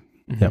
Mhm. Und wie kriegt man das Verhalten da verbessert? Also ähm, du hast gesagt, häufiger ähm, einfach gehen. Toilettentraining. Ich meine, Kinder sind ja so ein bisschen äh, wie so ein hyperaktives äh, äh, Wesen manchmal, was jetzt an alles denkt, nur nicht an irgendwie, äh, ich, ich muss alle drei oder, auf die Uhr zu gucken. Wie Richtig. kann man das dann noch so ein Ja. bisschen mehr so reinkriegen in die Kinder, dass die, dass die merken, oh, jetzt, äh, jetzt sollte ich es nochmal versuchen. Also wenn wir wirklich von Einnässen sprechen und nicht nur und nicht von der Angst vor dem Einnässen, ne, sondern wirklich vom Einnässen sprechen, dann äh, konnte ich mir vorstellen, ist die Motivation äh, des, des Kindes auch nochmal höher. Ähm, also dass sich ja was ändert. Äh, und da würde ich tatsächlich mit dem Kind vereinbaren, und das muss man vorgeben, das Kind kann das nicht von alleine, dass man dann auf einen Stundenplan guckt und schaut, so wann schaffst du es, auf Toilette zu gehen? Und machen wir uns nichts vor. Wie, wie viele Toiletten gibt's auf der Schule? Ich meine, ich es sind vielleicht drei, vier oder so, dann stehen da vielleicht viele vor, dann gibt's noch die, die da rauchen, die sind dann eh die coolen, die machen dann die kleineren dann vielleicht noch so blöd an und dann überlegt man sich, dann gehe ich gar nicht erst hin, weil da werde ich blöd angemacht oder blöd angeguckt. Das sind ja also Faktoren. Und dann kann das das vielleicht auch äh, notwendig machen, erstmal im ersten Step festzuhalten, so, du gehst in den großen Pausen bitte, äh, weil du ja einnässt, ne, auf jeden Fall mal auf Toilette. Und selbst wenn du nicht musst, gehst du, setz dich hin, ne. Man kann auch erstmal nur eine Pause davon nehmen, ne, je nachdem wie gravierend das ist. Vielleicht reicht das dann schon aus, ne. Aber dass man dann zumindest mit der Wahrscheinlichkeit jetzt zwei große Pausen, die es ja meistens gibt, ähm, zu nutzen, ist die Wahrscheinlichkeit höher, dass zumindest einmal dran gedacht wird. Ist ja so, das ist der Hintergrund davon. Und, äh, und dann, weil es wirklich das Problem ist, und das kenne ich von vielen Schulen, dass dann halt so die Coolen, die vielleicht noch rauchen wollen oder sowas, ne, oder dann so in diesen Ecken da stehen, gerade die kleineren auch blöd anmachen, ähm, da würde ich empfehlen, mit der Klassenlehrerin zu Ja. reden, weil das ist äh, auch an manchen Schulen inzwischen auch schon so organisiert, dass die dann äh, ganz andere Toiletten haben oder so, dass sie sogar da Unterscheidung machen, sofern die Logistik das hergibt. Ne? Ja, habe ich also schon öfter gehört. Aber so würde ich das Und so Vorgehen empfehlen. Erinnerungssystem irgendwie übers Handy, dass das irgendwie so- so sagt, so, hm, Ja, ist eine gute Idee. Brumm, brumm. Aber ähm, ihr müsst wissen, ähm, ich weiß nicht, ob das an allen Schulen so ist, aber die Fünf- und Sechstklässler dürfen es, äh, weiß ich an Schulen in Mörs teilweise, Mhm. dass die es bestimmt an anderen Städten auch so, dass die das gar nicht dürfen. Die müssen das Handy abgeben. Und dann hast du das Problem, äh, Mhm. Ja, ja. dann gibt das da rum oder sonst ist da. Klingelt aber keiner. Ja, Herz. ne? aber man könnte tatsächlich vielleicht sonst überlegen, ob nicht äh, vielleicht sonst die Klassenlehrerin äh, Lehrerin angesprochen wird, dass die das nochmal, die, die Kinder nochmal erinnert. So nach dem Motto, jetzt bitte, jetzt geht nochmal auf Toilette, falls da eben ein Kind bei ist, was einnässt. Mhm. Muss man ja nicht das Kind jetzt extra benennen dafür. Wenn Aber, sie, genau, wenn sie feinfühlig genug, genug ist und nicht, bevor es läutet, sagt, so Ja. Max, und du gehst Ja. jetzt mal aufs Klo, Ja, weil sonst genau. strullerst du dich wieder genau, an. boah, ja, bitte nicht. Nein, bitte nicht. ja. Gut, dass du es nochmal sagst. ja, bitte nicht. Kann man auch ein Ja. bisschen äh, subtiler Ne, machen. Genau. Nee, eher allgemein, dass man sagt, so, ich empfehle euch dann, wenn, geht am besten jetzt nur auf Toilette Mhm. ne, oder irgendwie so allgemein. Hm. Du hast eben auch das Thema Mobbing einmal genannt. Mhm. Ähm, das ist ja auch wahrscheinlich ein riesiges Thema, Voll. ähm, wo ja leider auch äh, so eine Einnässproblematik auch hinmünden kann, vermutlich. Also Kinder sind ja, wie wir alle wissen, was so Dinge angeht, sehr grausam. Ähm, kennen da keine Gnadenlos. Skrupel, ne? die sind gnadenlos, ähm, da wird ausgeteilt, äh, da kann man sich, Kinder können sich nicht in den anderen Ja. reinversetzen Und, und Fotos gemacht. ja, Fotos gemacht. Ich denke, die modernen äh, Medien, Social Media, WhatsApp-Gruppen, ähm, das trägt alles dazu bei, dass das noch immer furchtbarer wird. Ähm, das kann ja auch mit Sicherheit in so einen Teufelskreis führen. Definitiv. Also die Angst, den Druck erhöhen. Dass man denkt, huh, hoffentlich passiert das nicht und so, und dann ist schon der Druck einfach dann schon so da. Ne? Also das, äh, klar, das kann, das würde ich schon behaupten. Zumal ja auch noch hinzukommt, dass man das halt sieht, wenn man einnässt, Mhm. wisst ihr? Also wenn ich jetzt nicht gerade eine schwarze Hose habe oder so, ne, dann ist das eigentlich so gerade bei helleren Hosen äh, eher sichtbar und je nach Stoff. Ne? Ja. Und dann kommt noch der Geruch hinzu. Ist ja auch noch so ein Thema. Ich habe ja nicht Ersatzsachen dabei. Wisst ihr, und wenn ich in der dritten, vierten Stunde einnässt, habe aber sechs, sieben Stunden, vielleicht noch Sport, Mhm. Ne? Im Sommer. Und es ist wahrscheinlich in beide Richtungen möglich. Das Einnässen führt zum Mobbing, aber das Mobbing kann auch zum Einnässen führen, Ja, äh, ja. wenn es ganz andere Ursachen hat. Ja, ich will es jetzt nicht übrigens zu schwarz-weiß ausmalen. Ne? Es gibt sicherlich auch, äh, möchte ich auch nochmal fairerweise erwähnen, ne? Mitschüler, die sich einsetzen natürlich für die und sagen, hey, das geht nicht und so weiter. Mhm. Gibt es, ist zwar immer noch, äh, noch zu wenig, aber äh, möchte ich auch nochmal Mut machen. Ne? Wenn jetzt zum Beispiel auch Schüler zuhören oder so, ne, würde ich immer Mut machen, setzt euch auf jeden Fall äh, für die Person ein, weil die haben damit ein Problem und wissen sich nicht zu helfen. Die wissen da nicht raus. Ne? Mhm. Also mache ich wirklich Mut, auf jeden Fall. Ne, die werden es euch danken und äh, Ja. auf jeden Fall. Ne? Und holt euch da auch sonst Hilfe. Ne? Denkt nicht, das ist ja auch so ein Thema, gerade bei so weiterführenden Schulen, ne? dass die dann sagen, nee, da rede ich nicht drüber. Weil wenn ich drüber rede, dann sagt meine Mutter das oder mein Vater das dem Lehrer, und das will ich nicht, das ist ja voll peinlich, wisst ihr? Und zack, hat man da auf einmal so ein Geheimnis. Ne? Mhm. Und dann ist das wie so ein Teufelskreis. Ja. Ja. Ja. Ja, die sind grausam, Ja. wie du sagst. Ja. Die Ja. anderen. Ja, ich meine, jeder kann damit äh, äh, sich äh, irgendwie äh, ja äh, verknüpfen, weil wir waren ja alle in der Schule mal und Ja. ähm, da Ja. bekommt man das auch mit und ähm, man weiß ja selber von sich, dass man da auch nicht immer der Moralapostel war in der Schule und ähm, ja, Schadenfreude ist da äh, an der Tagesordnung und ähm, das ist Willst äh, du drüber reden? Nee, nee, nee. ich will, will mich, würde mich hier auch jetzt nicht mit Ruhm bekleckern, definitiv. Ähm, aber ich erinnere mich, Ja. dass wir auch, dass Hm. wir auch Ja. ähm, jemanden hatten, der eingenässt hat und das war ein Riesenthema und Ja. nicht, war furchtbar. Also jetzt Mhm. retrospektiv Mhm. natürlich, wenn man darüber nachdenkt, ähm, ist das, ist das eine ganz, ganz äh, ätzende Sache gewesen. Mhm. Voll. Ja. Ja. Wie viel würdest du sagen, bei wie vielen schaff, schaffst du bei dir in der Praxis, also ich- jetzt, nee, jetzt wäre es vielleicht doof, weil das jetzt so ein bisschen Negativwerbung ist, wenn man das sagt. Ach so, alles gut. wie viel, wie viele Fälle kriegt man nicht, wie ich viele spreche offen Fälle, drüber. wie viele Fälle, oder was würdest du sagen, prozentuell, wie viel knackt man eben nicht? Den, Mhm. wie, wo, wo ist es ein Problem, was Mhm. eben mit diesen paar Wochen Verhaltenstraining, was du gesagt hast, nicht zu lösen ist, wo es wirklich ein langwieriges Mhm. Problem ist, was über Monate, Jahre Ja. geht, was irgendwie immer wieder auf, äh, wo man Rückfälle hat. Also, was Mhm. würdest du sagen? Und, wie viel wie sind geht's das? dann weiter? Genau. Also ähm, in der Praxis habe ich tatsächlich die wenigsten Fälle gehabt. Also die meisten habe ich in der Kinderklinik äh, gehabt. Ne? Ähm, weil, warum? Weil die wenigsten, wenn die schon in der Kinderklinik vom psychosozialen Dienst begleitet werden und schon Hinweise kriegen, wie man damit umgeht, reicht das meistens schon aus, weil es ja nur ein paar Wochen ist. Also es ist, wenn die es nutzen, ein recht kurzes Setting. Ne? Und äh, da haben wir immer wieder äh, verwiesen auf die Kinderärzte. Sagen sie die Erfolge den Kinderärzten, ihrem behandelnden Kinderarzt und so weiter. Ne? Ähm, also von den Fällen, die ich hatte in der Praxis, würde ich sagen, waren die erfolgreich. Zumindest erfolgreich im Sinne von, dass die Symptomatik nachgelassen hat, was bei mir berichtet worden ist, weil ihr müsst euch vorstellen, wenn sonst keine andere Thematik mehr ist und die auf meinen Hinweis, wenn es schlimmer wird, können sie sich melden, nicht eingehen oder so, ne, gehe ich erstmal jetzt von dem aus, was ich weiß.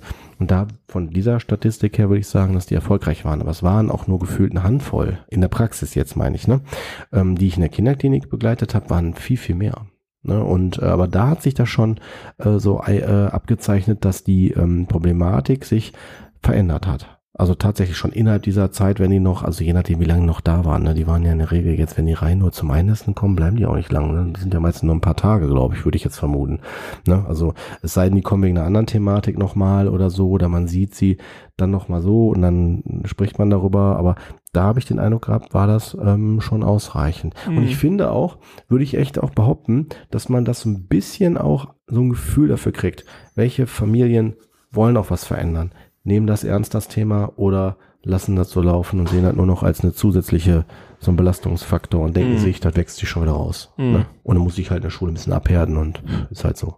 Hm. Leben ist halt kein Ponyhof. So nach dem Motto gibt's ja auch so. Aber das finde ich, das sieht man den Eltern dann schon so ein Stück weit an. Aber würde ich jetzt nicht behaupten, dass ich die, zumindest ich hatte sie nicht.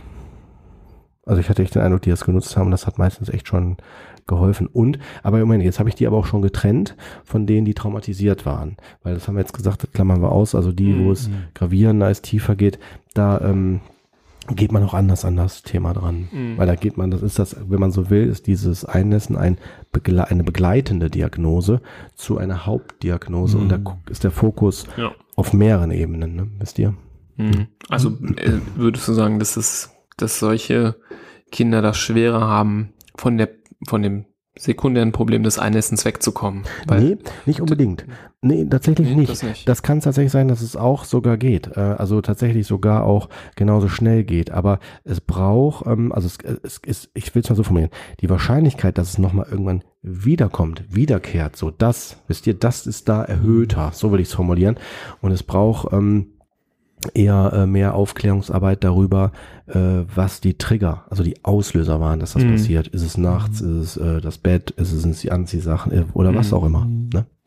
Und gibt es eine nächste Instanz, wo man sagt, okay, wenn du ist jetzt ein Kind bei dir, Mhm.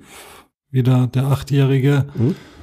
und du kommst trotz besten Zutun da nicht weiter, wie, wie kann das, wie kann das weitergehen? Hm? Also wenn es nicht genau, wenn ich also jetzt zum Beispiel merke, ich komme hier überhaupt nicht weiter, dann muss ich zwei Sachen klären. Zum einen muss ich abklären, äh, liegt es daran, dass sie das nicht richtig umgesetzt haben. Das muss ich ein Stück weit versuchen rauszufinden. Ähm, kann man tatsächlich, würde ich jetzt behaupten, in, in den meisten Fällen auch über einen Dialog, über ein Gespräch und über, äh, dass man mit mehreren aber redet. Ne? Vater, Mutter und sofern vorhanden, vielleicht noch Geschwisterkind, wenn sein muss, oder halt dann die, das betreffende Kind. Aber ähm, da merkt man schon durch die Aussagen, so wie unterschiedlich da, wisst ihr, darüber reflektiert wird. Ne? Zum Beispiel, wenn das Kind dann schon sagt, so mit sieben Jahren, so, "Ah, meine Mutter hat mich gar nicht ernst genommen. Oder ne, haben wir nur einmal gemacht oder so, dann Mhm. weiß ich Bescheid. Ne? Ähm, ähm, aber wenn das nicht ist, würde ich tatsächlich auch nochmal sonst überlegen, wenn ich den Eindruck habe, okay, wir haben psychisch alles gemacht, die sind aus der Gewissenhaft, aber es hat sich nicht verändert, würde ich sogar eventuell, ähm, ich meine, das kam schon einmal auch vor, würde ich auch nochmal sagen, bitte gehen Sie doch nochmal dann zum äh, Kinderarzt, lassen Sie nochmal Noch anders mal drauf schauen. Ne? Weil ich weiß, dass bei einem Fall, dass das auch so war, da war es was, ich glaube, da gibt's auch so eine genetische Komponente, aber ich frage mich jetzt bitte nicht, wie die heißt, da bin ich raus. Aber Mhm. das war was und das wurde ganz, also irgendwie mit irgendwelchem Blut, aber mit spezielle Abnahmen und so ist das dann rausgefunden worden Mhm. und nachgewiesen worden. War sogar auch in der Familie. Das war wohl auch was Genetisches. Mhm. Nicht über die Mhm. direkten Eltern, sondern irgendwie über eine Verwandtschaft oder so. Und dann wurden, die kann man wohl auch operativ Ne, irgendwie, aber ich, ich will jetzt hier nicht so viele äh, Mythen aufwerfen, aber die wurde dann organisch behandelt und da hat die Symptomatik auch, ist die auch dann abgeklungen. Ja, muss man auch offen dafür sein, dass man sagt, okay, jetzt gehen wir, hier kommen wir nicht weiter, müssen wir einen Schritt zurück nochmal und Ja. das auf Ja. eine andere Weise versuchen. Ja. Vielleicht gebe ich nochmal einen Hinweis dazu, weil jetzt könnte man ja den Verdacht haben beim Hören, okay, wenn der Psychologe nicht mehr weiter weiß, dann schickt er wieder zurück zum, dann ist das ja ein Hin und Her. Nee, es ist so, ihr müsst euch klar machen, auch die Hörer jetzt, ne, dass ähm, wenn es was Psychisches ist, dann passiert eine, die Wirkung der Psyche immer zeitnah zu dem auslösenden Ereignis. Ich mache mal ein ganz plausibles Beispiel, was jeder kennt. Prüfungsangst. Die kriegen wir nicht drei Jahre vorher. Die wird immer stärker, je näher das Ereignis kommt, ist maximal kurz vor dem Ereignis und wird dann wieder weniger direkt dann danach. So kann man das sagen. Ne? Und so ist es, wenn ich es schon vorher ganz stark habe, ist das wahrscheinlich nur, weil ich es mir stark nochmal vorstelle, mich schon vielleicht in dem Raum vorstelle oder so. Aber es ist die Reaktion, also psychisch, ist immer zeitnah zum körperlichen Ereignis. Das ist, glaube ich, nochmal ein ganz, ganz guter Hinweis. Und wenn ich merke, egal was ich tue, da verändert sich psychisch nichts. Es bleibt gleich. Mhm. Ist einfach der Verdacht sehr naheliegend, dass dann da nicht die Ursache sein kann. Zumindest nicht in, in dem, was ich da gerade spreche oder behandle, ne? Wisst ihr? Mhm. Also so. Mhm. Also so nochmal ganz zurück zum Anfang. Mhm. Ja. Das Alter, wo du sagst, es macht Sinn, dass, dass du dich dem Thema widmest, ist ab sechs. Also man sagt so bis äh, so, also normal im Sinne von, dass ein Kind einnässen darf, äh, ist so, glaube ich, bis zur, also habe ich das zumindest gelernt, ne, bis zum äh, Beginn der Schulzeit, Ja, so mit Eingetreten okay. der Schulzeit. Man sagt natürlich, also das ist zumindest der Wunsch der Kindergärten, dass ein Kind schon trocken ist, wenn es in den Kindergarten geht, zumindest das über, ne, aber es ist ja mit Mhm. drei, vier Jahren, ne, ähm, aber drei Jahren eher, aber ähm, das kann man so nicht sagen. Ich würde, würde eher dann vorschlagen, dass man sich daran orientiert, wenn ein Kind trocken war und es Mhm. nässt wieder ein. Und dieses Einnässen ist nicht nur mal für ein, für ein zwei, drei Tage mal im kurzen, in so einem kurzen Zeitfenster. Ähm, dann, äh, das wäre so die, die Faustformel, wo man das einmal abklären lassen sollte. Und die erste Anlaufstelle wäre für mich immer der Kinderarzt. Der Kinderarzt. Ganz klar. Weil er kennt das Kind am besten. Mhm. Von dem, von dem Fachlichen her. Mhm.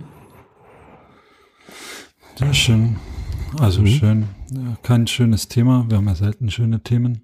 Aber mh, finde ich ganz wichtige Aspekte, die man so als, ich glaube, weder als Kinderarzt noch als Eltern, schon gar nicht als Kinder, aber so, so richtig auf dem, auf dem Kasten hat und die, das sind aber schon ganz wertvolle Hinweise und ganz, ganz wichtige Denkansätze, um da in solchen Situationen vielleicht auch weiterzukommen, um sich vielleicht dann doch keine Sorgen zu machen Mhm. oder um zu sagen, okay, hier müssen wir eigentlich mal Mhm. na, Genau. einen Schritt weiter und hier müssen wir mal ähm, zum Profi. Ne? Ja, Was sagst du? ich hätte noch eine Frage. Ja. Du hast noch eine Frage. Hat dir Spaß gemacht bei uns? Ja, total, ich bin total begeistert. Ja, ich bin auch gerne bereit, immer wieder zu kommen. Alles gut, das war sehr angenehm euch. Dann hast du meine zweite Frage vorweggenommen. Ich wollte nämlich schon fragen, ob du nochmal wiederkommst. Ja, natürlich, Äh, Jetzt klar. hast du hast schon darauf geantwortet. Da freue Ja. ich mich sehr darüber, dass du das Mhm. so siehst.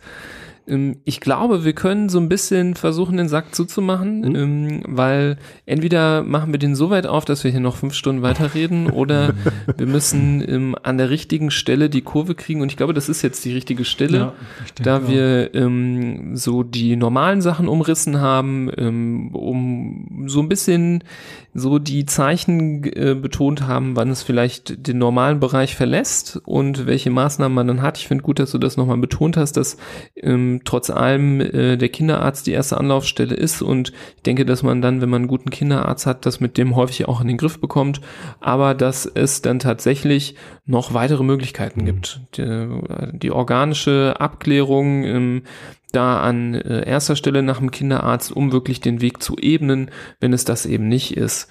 Und ähm, die, die möglichen äh, ja, Dinge, die man auch über so ein Einnässen dann sekundär herausfinden kann, die vielleicht schiefgehen in der Schule, in der Familie, dass das für viele andere Sachen ähm, auch äh, ja so ein Warnsignal sein Mhm. kann. Das finde ich auch äh, ja, vielleicht muss man auch, bevor man ganz äh, elendig ähm, ja das schrecklich findet, dass dieses Einnässen da ist, das vielleicht mal auch positiv sehen, dass es einem vielleicht auch mal was zeigen kann, Mhm. dass da was nicht richtig läuft, dass man vielleicht was verbessern kann. Ich finde gerade, äh, geht mir nicht aus dem Kopf, dieses, dieses Einnässen, was vielleicht irgendwie Mhm. so eine Störung in der Familie zeigen kann, wo vielleicht die Aufmerksamkeit nicht ausreichend da ist und so. Dieser mh, vielleicht Einnässen auch so ein bisschen als Hilferuf, ähm, dass man, dass man mehr beachtet wird oder so. Das sind so Sachen, die, das finde ich super spannend, dass, dass das auch dahinter stecken kann und rauskommen kann.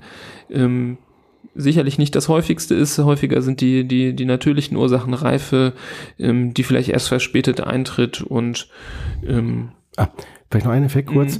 Mhm. Äh, es wird übrigens nicht selten beobachtet, so gerade so eine Retardierung, sagt nee, nicht Retardierung, doch sagt man Regress, Regress. regressive, genau, Mhm. Regress, äh, wenn Geschwisterkind dazukommt. Mhm. Da ist das Ja, nicht ja. selten nochmal zu beobachten. Also weil es ja Mhm. natürlich auch nochmal allein durch diese Versorgung, ne, jetzt werde ich auch nochmal versorgt, also Genau. habe ich noch nicht erwähnt. Genau, Ja. nochmal, Alle tanzen ums Das- Baby rum und wenn ich Mhm. wieder so Das- bin wie ein Baby, dann ne? also kann, muss nicht, Mhm. kann. Ne? Ah, bestimmt bei Punkt. denen, die vielleicht schon äh, sehr früh trocken waren und dann noch relativ klein sind und eigentlich trocken sind und Ja. dann das Geschwisterkind kommt, Ja. ne? dass sie dann zurückverfallen. Ist auf vielen Sachen, ne? Also Ebenen auch Sprache und alles, ne? Kann ja auch dann nochmal so funktionieren. Ja, genau. Ne? plötzlich mit sechs Jahren wieder. Ja. Ja. Genau. Mhm. Also alles möglich. Ja, ja. Ja. es würde in der Anamnese, würde man zum Beispiel sowas dann Mhm. klären. Ne? Mhm. Mhm.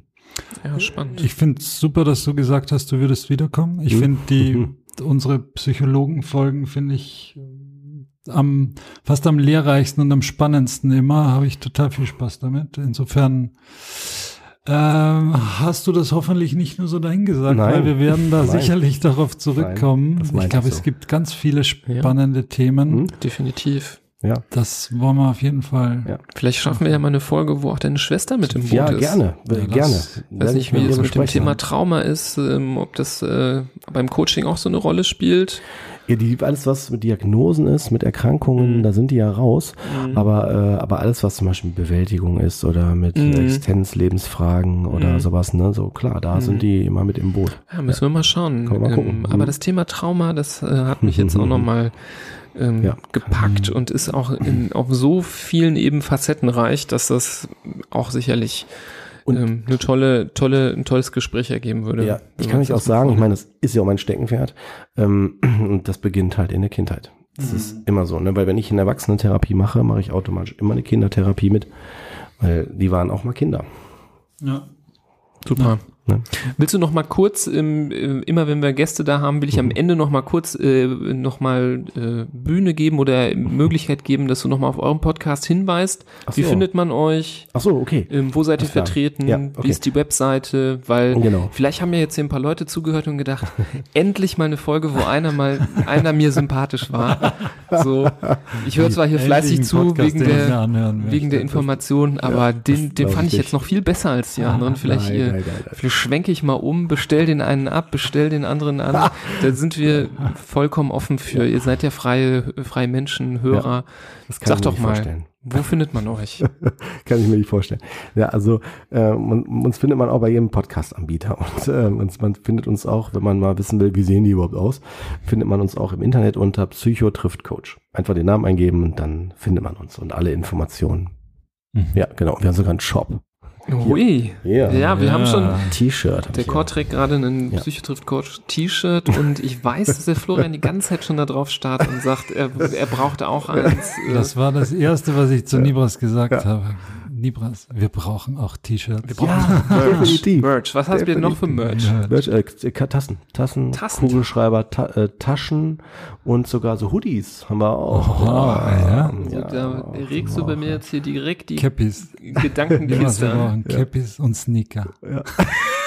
Socken, Socken, Socken. Socken. Und Bomberjacken. Ja, Bomber. Bomber, so, so, so, nee, Motorradjacken. Motorradjacken mit Okay. unserem Logo hinten drauf. Ja, genau, Sehr ja. gut. Ich, äh, ich mag, wo das hier alles hinführt in die Ideen. Ja. Genau. Genau. Also, wie, wie wir raushören, wir machen das alle sehr leidenschaftlich und so soll es sein. Ja. Richtig schön. Nee, total. Ja, ich finde es eine super Folge und ich hoffe, euch Hörern da draußen hat es auch gefallen. Hinterlasst uns doch gerne ein Feedback, ähm, schreibt uns eine Mail, schreibt uns einen Kommentar, wie ihr das gefunden habt. Habt ihr noch Fragen zum Thema, dann äh, äh, schießt los. Wie gesagt, wenn es gerade mehr so um ähm, um so die, die Seite, die, die in der Klinik vielleicht abgeklärt wird, da müssen wir sicherlich noch mal was nachlegen, auch noch mal die einzelnen äh, Formen ähm, der organischen äh, Gründe noch mal so ähm, genauer beschreiben, genauer klären, vielleicht auch mit da einem Fachmann, der von Seiten der organischen Dinge ähm, Ahnung hat. Florian guckt schon, grinst schon, bist du so ein Fachmann? Nein. Habe ich dich gerade unter Wert verkauft? Ganz im Gegenteil. Nee? Ähm, würde mir, glaube ich, lieber diese Folge anhören, als die, die du gerade in Aussicht gestellt Ich hast. finde beide Seiten spannend. Mal gucken. Ähm, ansonsten, ihr findet uns ja auch auf Social Media, könnt ihr uns gerne erreichen. Ähm, uns, auch da kann man uns auch mal sehen, wie wir hier so ausschauen. gerne ähm, hinterlasst ihr uns eine Bewertung bei iTunes, damit helft ihr uns auch weiter gefunden zu werden. Schaut auch vorbei auf unserer Webseite handfußmund.de. Ich werde auch hier die Infos zu eurem Podcast in unsere Shownotes packen. Da Ah, könnt ihr auch runterscrollen und direkt euch überleiten lassen. Und ja, ansonsten bleibt mir nichts anderes äh, übrig, als euch äh, eine gute Zeit zu wünschen. Eine trockene Nacht. Eine trockene Nacht, Stimmt. genau. Genau. Bleibt sauber. genau. So, ne? Ja, genau. Bleibt trocken, sagt man. Ja, aber das ist ja mehr so für Alkoholiker, Ja, ja, so der. Spruch. Ja, aber ähm, kann in dem Zusammenhang jetzt äh, Ja. makabererweise umfunktioniert werden. Kurt, danke, dass du da warst. Ja, vielen Dank. Ja, Und- danke Dank. dir. Ja, für den kurzweiligen, sehr informativen und spannenden Das war's. Podcast. Jawohl. Auf bald, sag ich mal. Macht es gut. Wiedersehen. Wiedersehen. Tschüss. Tschüss. Thank you.